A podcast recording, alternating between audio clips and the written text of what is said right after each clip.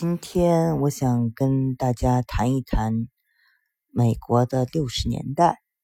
为什么想起这个话题呢？是因为昨天我去听了美国六十年代的反战英雄民谣歌手 Bob Dylan 的演唱会。嗯，大家知道，二零一六年诺贝尔文学奖颁给了 Bob Dylan。把这么一个大的文学奖颁给一个流行歌手，就像把中国的这个茅盾文学奖直接颁给了崔健，肯定是非常受争议的。但是呢，这个 Bob Dylan 他有很多的粉丝，不仅仅是瑞典皇家文学院，还有。我们的这个著名的苹果公司的创始人乔布斯，乔布斯见到四十九岁吧，见到了迪伦本人，非常的激动。他是这么说的，我给大家念一下哈。我当时紧张极了，跟他说话时舌头都打结了。他是我的偶像，英雄。我真怕他没有我想象的那样聪明。让我高兴的是，他还是那么敏锐，和我想象的一模一样。Bob 没让我失望。看到很多人认为是英雄的乔布斯把 Bob Dylan。为什么会作为一个偶像和英雄来崇拜呢？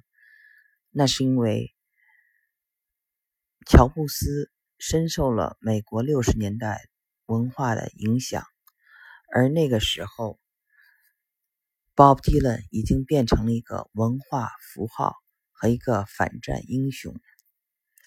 美国的六十年代是一个非常有意思的年代。首先，美国在二战。二战以后迅速富裕起来，又经历了麦卡锡主义，然后越战开始让人们对东方文化产生兴趣，东方文化走进了人们的视野，所以那个时候呢是一个东西文化交汇的时刻，很多的那个年代的年轻人开始学禅，开始去印度找。咕噜就是大师了，还有去日本啊学习 Zen，Zen 就是禅。然后我们也看到《乔布斯传》里头讲，他也学习禅，他也光着脚走路，也要好久不洗澡等等，都带着那个时代的烙印。而这样的文化的这种开放，还表现在年轻人反战，喜欢生活在公社里啊，就是。呃，英文叫做 “coming”，那那个他叫什么名字啊？乔布斯也在 “coming” 里生活过一阵时间，种苹果，是不是？这也就是跟苹果公司有关的一段生活了。然后那个就是还有垮掉的一代，对吧？就是呃，卡卡鲁亚克 （Jack Kerouac） 在那个写的书《On the Road》在路上。还有我最喜欢的他的书，其实是第二本，叫做《嗯达摩流浪者》，是写给寒山的啊，寒山拾得寒山寺的这个寒山，嗯，然后写的非常的有意思。然后还有艾伦金斯堡，嗯，这些左翼的作家，他们都对中国的文化非常感兴趣。嗯，所以呢，我们想象的那个时代呢，就是他们生活在 commune，然后很自由自在，然后还有，嗯，当时的摇滚歌手啊，约翰列侬，披头士的一个主唱之一，和他的这个太太小野洋子，他们做了一个行为艺术，说要做爱，不要作战。嗯，所以呢，人们就是，嗯。就是一种狂欢，如果年轻人有一种就是伍伍德斯克也是那个时候的，就是 Woodstock 的那种，就是草莓电草莓这个摇滚节的这种来历，也是从这个 Woodstock 得到的这个灵感。那个时候开始有 Woodstock，然后李安也是非常喜欢那个时代，所以专门拍了一个纪录片叫做 Woodstock。然后还有扎染，对吧？扎染的衣服，还有幻觉，还有去听那个宾克·弗洛伊德。嗯，当然也有呃文化中不好的一些东西，比如吸食大麻呀等等。但是这就是一个怎么说，出于一个这个 experiment，就是一个实验，任何就是一个生存的一个实验状态。那么这种实验状态是一个酒神式的、狂欢式的，那所它带来的也是个文，就是美国的一个文艺复兴一样的，给了很多年轻人。非常多的灵感，所以我们为为什么说像这个乔布斯这样一个就是嗯做理工的，而且是做技术的人，最后会有这么高的品味，而且会有这么高的这种创造力。那么我们看到他的这个设计的风格是极简式的，带着禅意啊，禅对他的影响。嗯，一直到他对产品的设计和要求，比如说必须是白色呀，或者白黑啊、简约啊等等。所以呢，那个一个文化的开放，嗯，才能够产生很多这种人才。我们看就是，嗯，一些传记，不管是克林顿的还是奥巴马的，也都能看到在那个时代所给予这些人的一些烙印。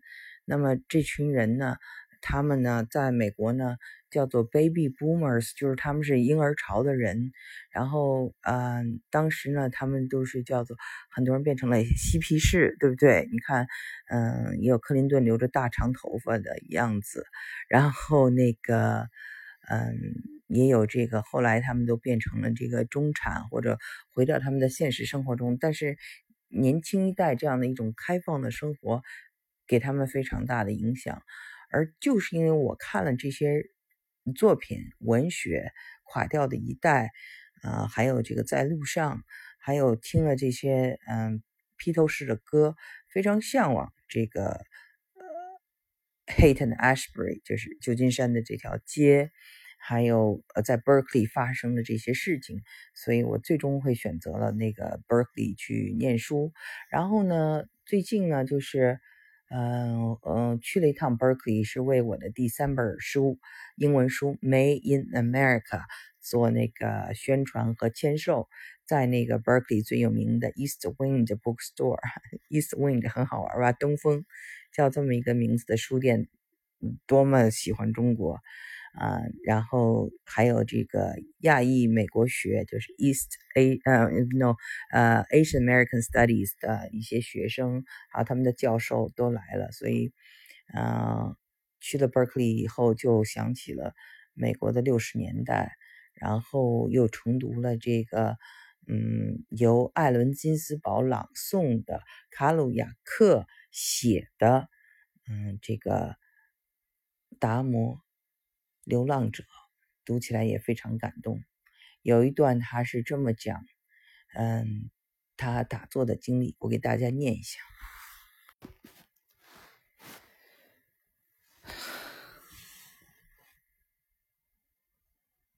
每天早上，我都会坐在摇椅上读《金刚经》。院子里除了长满即将成熟的西红柿以外，还有满眼的薄荷，让一切都沾上了薄荷的味道。院子里还有一棵优雅的老树，每天晚上我都喜欢盘腿打坐于树下，在加州十月清爽的星空下参禅的感觉，世界上别无他处堪与匹敌，真的太美好了。让我听着也非常怀念自己在加州生活的那些年，因为啊，它的山、它的水和它的人文是非常令人怀念的。我现在呢，生活在德州，完全是牛仔的和另外的一副呃生活状态。嗯，那么对一个作家来说呢，我一直希望多经历一些，嗯，但是仍然很怀念 Berkeley，所以就做了这一期美国的六十年代，跟大家分享。